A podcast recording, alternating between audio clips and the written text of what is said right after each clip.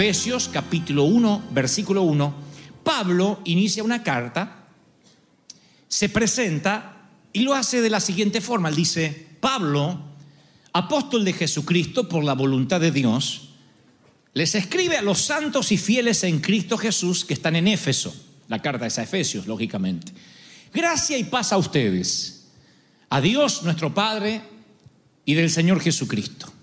Bendito sea el Dios y Padre de nuestro Señor Jesucristo, que nos bendijo con toda bendición espiritual en los lugares celestiales en Cristo. Repetiré la última parte, que nos bendijo, noten la terminología, tiempo pasado, el verbo es tiempo pasado, nos bendijo con toda bendición, no dice con algunas, con ciertas, algunas han de faltar, él dice con toda bendición espiritual en los lugares celestiales de Cristo. Lo que está diciendo el apóstol es lo que toda la Biblia refleja, que todo lo que Dios ha hecho por ti, por mí, ya fue depositado, ya fue hecho en nuestro espíritu. Solamente tenemos que extraerlo de nuestro espíritu y traerlo al mundo físico. Pero Dios ya lo hizo todo. Sé que esto lo han escuchado muchas veces, Dios ya hizo todo por ti. Sin embargo, lo que más se nos dice desde los púlpitos es, Dios te quiere bendecir. Dios quiere sanarte, o lo que es peor, Dios podría sanarte hoy, Dios podría liberarte hoy. Y eso no es lo que la Biblia dice, Él dice, Él ya te bendijo con toda bendición. Dios me ha mostrado ayer, mientras yo escribía este mensaje, que hay mucha gente aquí que está pidiendo que Dios eh, la bendiga, está pidiendo que Dios la prospere o la sane conforme la necesidad que tenga, y no creen que ya lo han recibido. Dice, no, yo estoy pidiendo que Dios me lo dé, estoy pidiendo que Dios me bendiga. Sin embargo, voy a la Biblia y Pablo dice, Él ya te bendijo con toda bendición espiritual en los lugares celestiales de Cristo. Aquí es cuando tú dices, si podrías hablarme ahora, me dirías algo como, ok, si Dios ya me bendijo, ¿por qué yo todavía sigo enfermo? Si tú dices, Dios me sanó y no tengo que esperar la sanidad porque Dios ya me la dio, ¿por qué todavía me duele? Y tienes razón desde tu punto de vista. A veces uno ora uno pide por mm, meses, años, décadas, sea lo que sea que estés pidiendo. Salir de la soledad, que Dios arregle tu matrimonio, que Dios sane a tu hijo, que Dios restaure tu familia. Horas y horas y horas y en los cielos hay un silencio. Dios no responde. Entonces empiezas a pensar cosas como algo está mal conmigo, no estoy haciendo las cosas bien, estoy tal vez en pecado, tal vez algo esté obstaculizando la oración. Luego que te arrepientes por todo y pides perdón por los pecados que Dios ya te perdonó en la cruz, pero tú vuelves a pedir perdón. Dice, bueno, tal vez lo que esté fallando es que estoy pidiendo incorrectamente y entonces empiezas a ayunar, empiezas a orar, pensando que le vas a meter presión a Dios para que Dios te dé aquello que no te está dando y solo hace silencio. La pregunta es, ¿por qué le estás pidiendo a Dios tantas cosas y Dios hace silencio? Entonces, a mí se me ocurre pensar que si yo te presto mi Biblia y, digo a, a, Tony, te la presto. Y luego Tony me dice, pastor, ¿me prestas la Biblia? Lo más probable es que yo me quede mirando y no tenga respuesta a lo que me estás diciendo. Lo más probable es que mire la Biblia y diga, te la acabo de dar. Él me dice, ¿me prestas la Biblia? Él tiene mi Biblia en la mano, sin embargo me la sigue pidiendo. Si él me la sigue pidiendo, lo más probable es que yo me quede en silencio y no sepa qué responderle.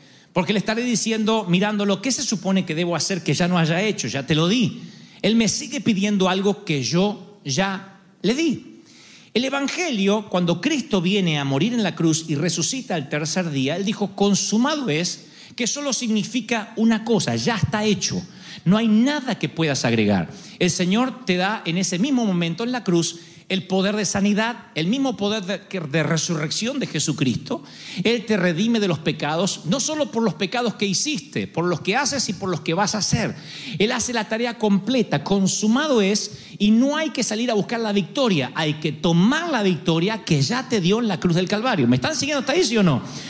Tú oras, Señor, sana mi cuerpo, sana mi cuerpo. Y Dios rasca la cabeza y dice, ¿no dice primera de Pedro 2.24 que por mis llagas fuiste sanado. Por mi llaga fuiste sanado. Dios no está sanando hoy. Ahora van a poner en YouTube. Dios no sana hoy. Los evangelistas dicen, hoy Dios quiere sanarte. Dios no sana hoy. Dios ya te declaró sano hace dos mil años en la cruz del Calvario. Solo tienes que traerlo a tu mundo físico. ¿Me están siguiendo, sí o no? Oramos, Señor, visítanos este domingo. Y la palabra dice, donde están dos o tres congregados en mi nombre, ¿a dónde estoy? En medio, Mateo 18, 20.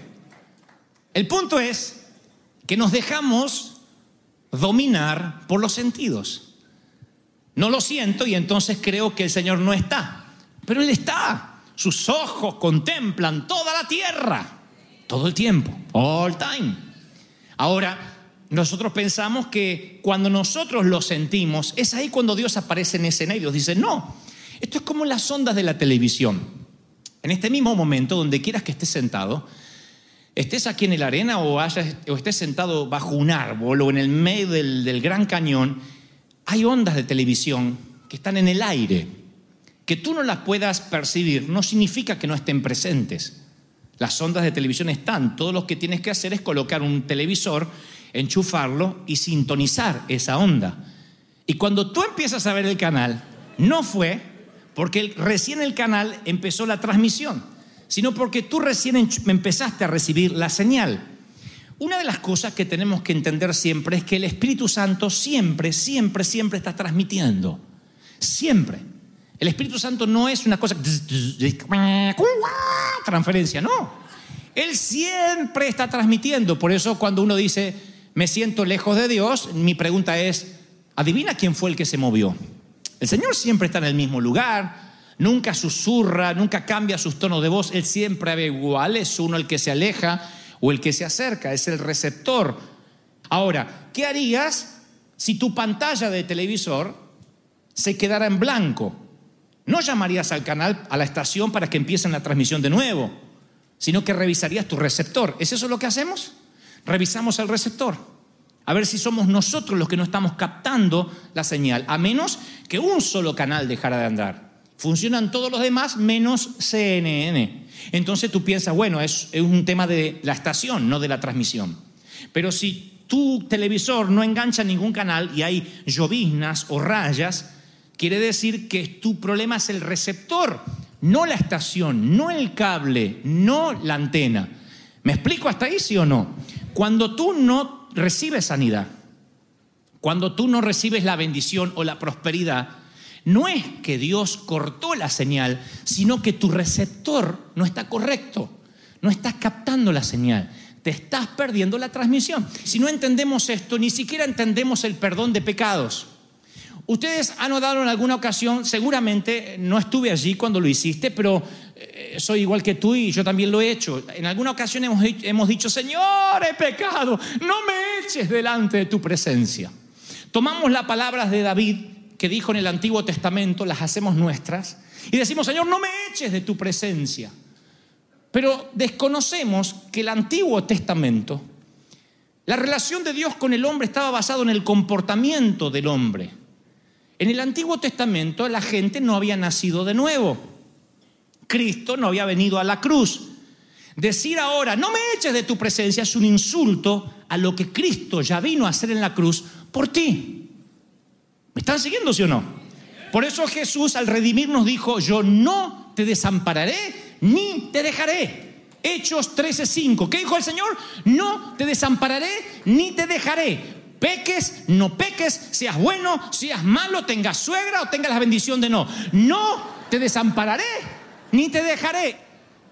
La falta de fe hace que te alejes de la presencia de Dios. Es ahí porque la gente dice, no voy a la iglesia porque estoy en pecado. Dejé de orar porque le fallé a Dios. Es una locura, un contrasentido. El Señor dice, si pecas, abogado tienes para con el Padre. No te condenes cuando yo te perdoné. No pisotees mi sangre cuando yo te limpié. Tú terminas santo porque mi gracia te hace santo, dice el Señor. Mi poder te libera. Mi poder te limpia. ¿Cuántos reciben esta palabra? Dígame amén. Ahora, Dios ya te dio sabiduría, salud, revelación, prosperidad, gozo, paz. Eso es el fruto. ¿De qué? Del Espíritu. Entonces no luches por obtener sanidad, lucha porque ya fuiste curado. No luches por obtener sanidad, lucha por defender la sanidad que ya te fue entregada en Cristo Jesús. Y tú dices, ¿y por qué me duele? Porque no tomaste todavía lo que Dios ya te dio. Es un regalo que tienes que tomar en fe. Dios no sana hoy, Dios ya te sanó. Hoy se manifiesta lo que Dios hizo hace dos mil años. Si lo crees en fe, si dices, Señor, la sanidad que me diste en la cruz del Calvario. ¿Cuántos reciben esto? Dígame amén. ¿Soy claro, sí o no? Es extraordinario. Tu confesión, tu fe, no son una palanca que le mete presión a Dios y lo obliga a actuar. De allí surgen las teologías ridículas como la confesión positiva. El decir, si tú dices muchas veces esto y esto y esto, esto, Dios estará obligado a dártelo. No, Dios no está obligado a darte nada, ya te lo dio. La confesión positiva es fe en la fe, no es fe en Dios. Fe en la fe es subirse encima de un barril de gasolina y decir, tengo fe de que esto me va a llevar a algún lado. Vamos, muévete, muévete, el barril no se mueve, porque estás teniendo fe en la fe. Necesitas un vehículo. El vehículo es creer lo que Cristo ya hizo en la cruz. Él te sanó en la cruz y dice, toma la sanidad, créelo. Te prosperó en la cruz y dice, toma la prosperidad. Hoy vivimos la manifestación de lo que el Señor ya hizo. Cuando naciste de nuevo, Él depositó en ti el mismo poder de resurrección que resucitó a Jesús de la muerte, el mismo poder. Lo que ya tienes, lo que está en ti, lo que ya tienes. ¿Me están siguiendo, sí o no? Míreme, míreme, míreme. Ya lo tienes. Ya está en ti. Tú dices, ¿y por qué todavía no veo la victoria? Porque realmente aún no estás teniendo fe de que el Señor ya te bendijo con toda bendición. Esto no es desear cualquier cosa como si Jesús fuera el genio de la lámpara. Tú no puedes decir, ok, voy a tener fe en robar un millón de dólares y que no me atrapen. Voy a tener fe en que voy a ahorcar a mi suegra y no me meterán preso porque hice un acto de bien. No, porque Jesús no lo proveyó en la cruz. Tú no puedes tomar en fe algo que Jesús no proveyó en la cruz. Tienes que saber bien con, con, el manual del fabricante qué es lo que Dios te proveyó. Vuelvo al ejemplo. Pones el plasma, intentas sintonizar, no hay señal. Entonces dice, hay algo que está funcionando mal. Abres el manual y ves qué es lo que el manual dice respecto a lo que compraste, a lo, al producto. A ver, ¿qué es lo que provee esto? Ah, tiene que haber un cable. ¿Han hecho eso, sí o no? Los que dicen, deja que yo compre un Home Depot y después lo armo. La mujer dice, Señor, desarmalo a él y llévatelo porque así no lo aguanto. Ahora, tú no puedes agregar ni quitar al televisor. Tú necesitas saber qué es lo que el Señor te proveyó en la cruz para tomarlo en fe. No puedes maldecir a alguien porque dice, en fe lo voy a maldecir. No, eso es algo que Dios no te proveyó en la cruz. Dios te proveyó en la cruz salvación al alma, sanidad al cuerpo, porque por sus llagas hemos sido qué? Sanados. Por eso cuando Pedro ve a un cojo, oigan esto, ahora se pone interesante. En la puerta del templo, él dice, no tengo plata ni oro. Él reconoce primero lo que no tiene. No tengo plata ni oro. Mírame, mírame, le dice, mírame fijo. No tengo plata ni oro, pero lo que tengo te doy. No duda, es un pescador, no tiene estudios bíblicos, no tiene seminarios, es un hombre vulgar, es un hombre que se crió en, en la costa pescando y dice con una sencillez, lo que tengo te doy y luego dice, en el nombre de Jesús de Nazaret, levántate y anda. Porque Pedro ya sabía lo que Cristo había hecho en la cruz. ¿Qué duda hay? Ya lo hizo en la cruz. Señor Cojo, usted no estuvo allí, pero le contaré. En la cruz, Cristo murió por mi pecado y por el tuyo. Y en la misma cruz, Cristo dijo que por sus llagas hemos sido sanados. Así que la ecuación es simple. Póngase de pie, mi hijo, que hace cojo todavía cuando el Señor ya lo hizo en la cruz del Calvario, hace pocos días atrás. ¿Me están siguiendo, sí o no? Yo nunca, alguna vez creo que lo conté, yo nunca olvidaré que era un niño y fuimos con mi hermano a la casa de un tal Juan, que era el líder de jóvenes, y había varios invitados, y llega un muchacho con su novia, que eran los nuevos que habían llegado a la congregación y nos piden oración. Dice, ¿podrían orar por nosotros? Queremos saber más de la Biblia. Hoy fue el primer día que fuimos a la reunión de jóvenes. Así que mientras que pedíamos unas pizzas, dijimos, vamos a orar. Y todos empezaron a orar. Yo estaba a un costado de la rueda porque era el más pequeño. Y de pronto escucho que en el medio de la ronda de oración se escucha como un león. Me acerco a mirar así y literalmente el muchacho había transformado sus ojos como los de un felino y salían cosas por su boca y profería insultos. Todos se retiraron con un terror. Mi hermano y el líder de jóvenes, Juan, empezaron a reprender. Y mientras que lo reprendían, decían, ¡No! ¡Ahora sal! Y esto era como una película de terror. Su novia estaba así, asustada, mirando, y literalmente no pudimos ver al demonio cómo saltó, pero vimos como la cara de él volvía a la normalidad y ahora la cara de ella se disfiguraba. Al rato que orábamos, que los muchachos oraban por ella, el demonio salía de ella, su cara se ponía normal y la cara de él se disfiguraba, o sea, era un partido de tenis, así.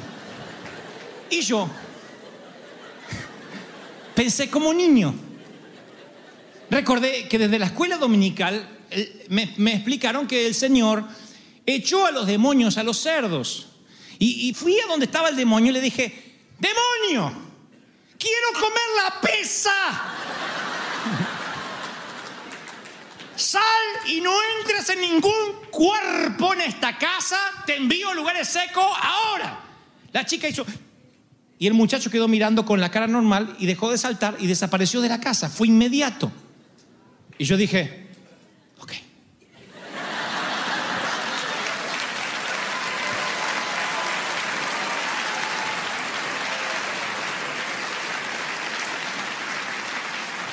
Dios sabe que no agrego ni una tilde a lo que les estoy contando. Luego de muchos años le pregunté al Señor, ¿por qué eso no me volvió a ocurrir? Y el Señor me dijo, no, simplemente me creíste como un niño y usaste lo que cualquiera en esa sala pudo haber usado en fe. Usaste lo que estaba allí, simplemente yo empecé a recibir, a ser un receptor que recibí correctamente el poder que estaba allí, que nadie estaba usando. ¿Tiene sentido, sí o no? Ahí está la planta y te la envían a tu casa. Tú tienes la autoridad para que ese poder fluya en tu casa y te funcione la plancha y el televisor y el microondas. Si tú no enciendes la llave o la luz, por más que te envíe la planta generadora el poder de voltios, si tú no enciendes lo que pasa dentro de tu casa, no habrá luz. Ahora pregunto, ¿el que tú enciendas la luz en tu sala te hace más fuerte que el poder de la planta generadora? No. Ese es el problema. No, no, no eres tú el que sana, es Dios, ya lo sé. Pero Dios me dio autoridad, dijo que toda autoridad es puesta bajo los pies de la iglesia. Dios te da autoridad. Yo no estoy diciendo que yo tenga más poder que la planta generadora, porque yo no genero el poder. Pero la planta generadora quiere que yo lo haga, que yo haga mi parte, que encienda el interruptor. No puedo generar electricidad, pero ellos me la ponen al servicio. Y encender el interruptor no significa que estoy forzando a la planta a hacer algo. Lo único que estoy haciendo es lo que ya acordamos. Por eso la Biblia dice en Isaías 45, 11, dice Dios, mandadme acerca de mis hijos y acerca de la obra de mis manos. Y los teólogos dicen, ¿cómo es que Dios dice mandadme? Lo que está diciendo Dios es que cuando crees que yo ya lo hice, dice Dios, estás ordenando lo que yo ya te, te he provisto. Estás ordenando que se manifieste en tu mundo natural. Pero tú eres el responsable de encender el interruptor. Lo diré de esta forma, que algunos aquí tengan luz espiritual en su casa y otros estén en tinieblas, no significa que a este Dios lo bendice y a este Dios no. La planta generadora es igual para todos. Tú encendiste la sala y tú la dejas apagada porque no crees que también la luz es para ti. ¿Tiene sentido, sí o no? Es eso. No puedes llamar a la planta generadora y decir, eh, sí, esta noche tengo una fiesta, ¿podrían venir a iluminar mi sala? Eso es lo que hacemos todos los domingos, un montón de gente que desconocemos, que la autoridad nos fue dada. Señor, ¿no podrías venir a bendecirnos? Dios dice,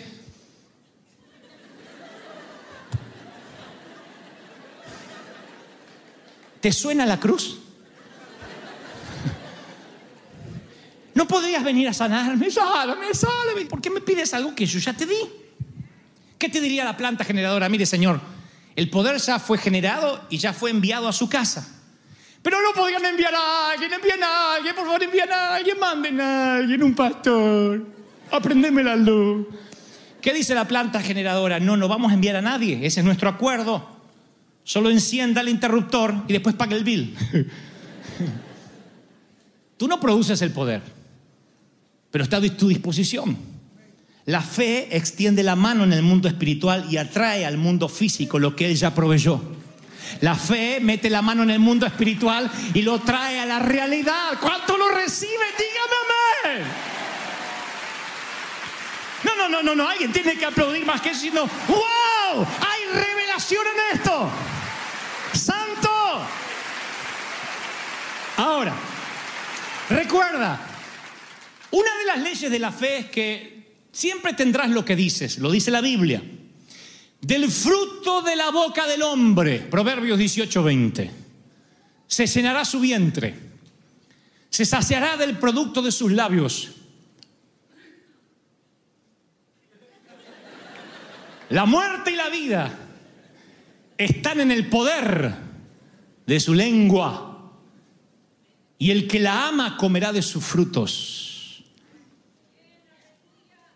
Entonces ustedes dicen, ok, todo lo que digo entonces Dios me lo va a dar. No, no están así porque luego aclara en Romanos 10:10, 10, porque con el corazón se cree para justicia, pero con la boca se confiesa para salvación.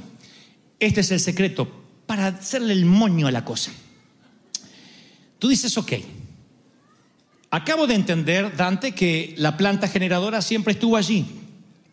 Yo solo no encendí la luz. Mi hermano suele contar que no hay gente que reciben más dones del Espíritu que otros. Simplemente es como pasa en algunos de nuestros países. En nuestros países hay grandes edificios y hay un gran tanque de agua que abastece todos los apartamentos.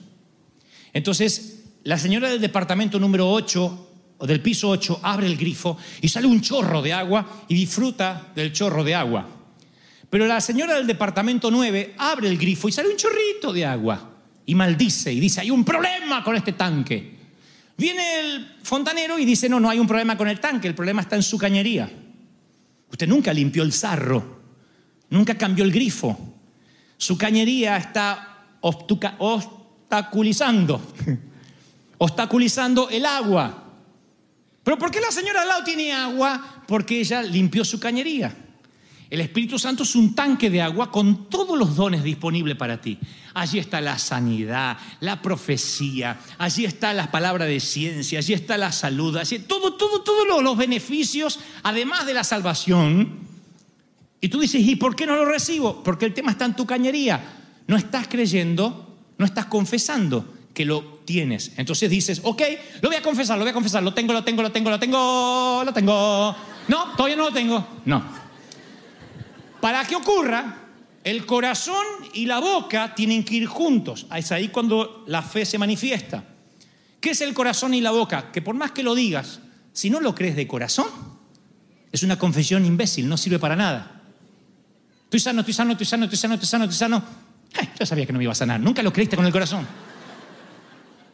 Por eso tienes que, el corazón y la boca tienen que ir juntos. Cuando decimos, ay, me morí de risa, ¿por qué no te moriste? Porque no lo decías de corazón, solo lo dijiste con la boca. La boca puede hablar, pero el corazón realmente tiene que creer. Ahí es cuando las palabras tienen poder para crear. Tened fe en Dios. Porque os digo que cualquiera que dijere a este monte, ¿conocen el versículo? A esta montaña, quítate y échate en el mar y no dudare en su corazón. Si lo dice con la boca y no duda en su corazón, he aquí, si cree que realmente va a ser hecho lo que dice, le digo que será hecho. Marcos 11, 22. ¿Oyeron lo que acabo de decir? Si lo dice con la boca y lo cree con el corazón, la montaña se tiene que mover. Pregunto, ¿han visto montañas moverse? ¿Qué está fallando entonces? ¿Será que nadie habla con el corazón y con la boca? No. Yo le pregunté, Señor, ¿será que todos hablan con la boca y nadie con el corazón? No. El Señor me dijo, dile a mi pueblo que la mayoría de ellos están muy ocupados hablándome a mí de la montaña en vez de hablarle a la montaña de mí.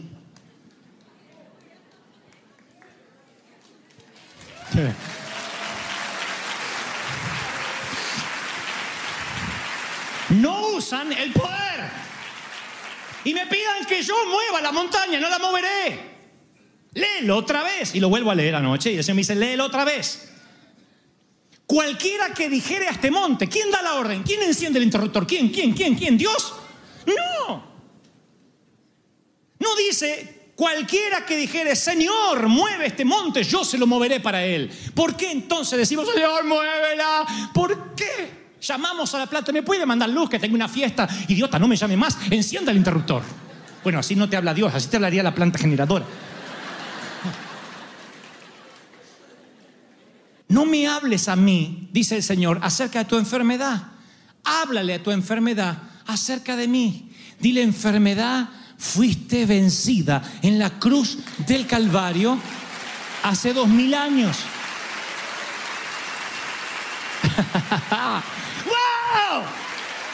¿Están recibiendo esto? Dígame amén. Yo estoy recibiendo esto.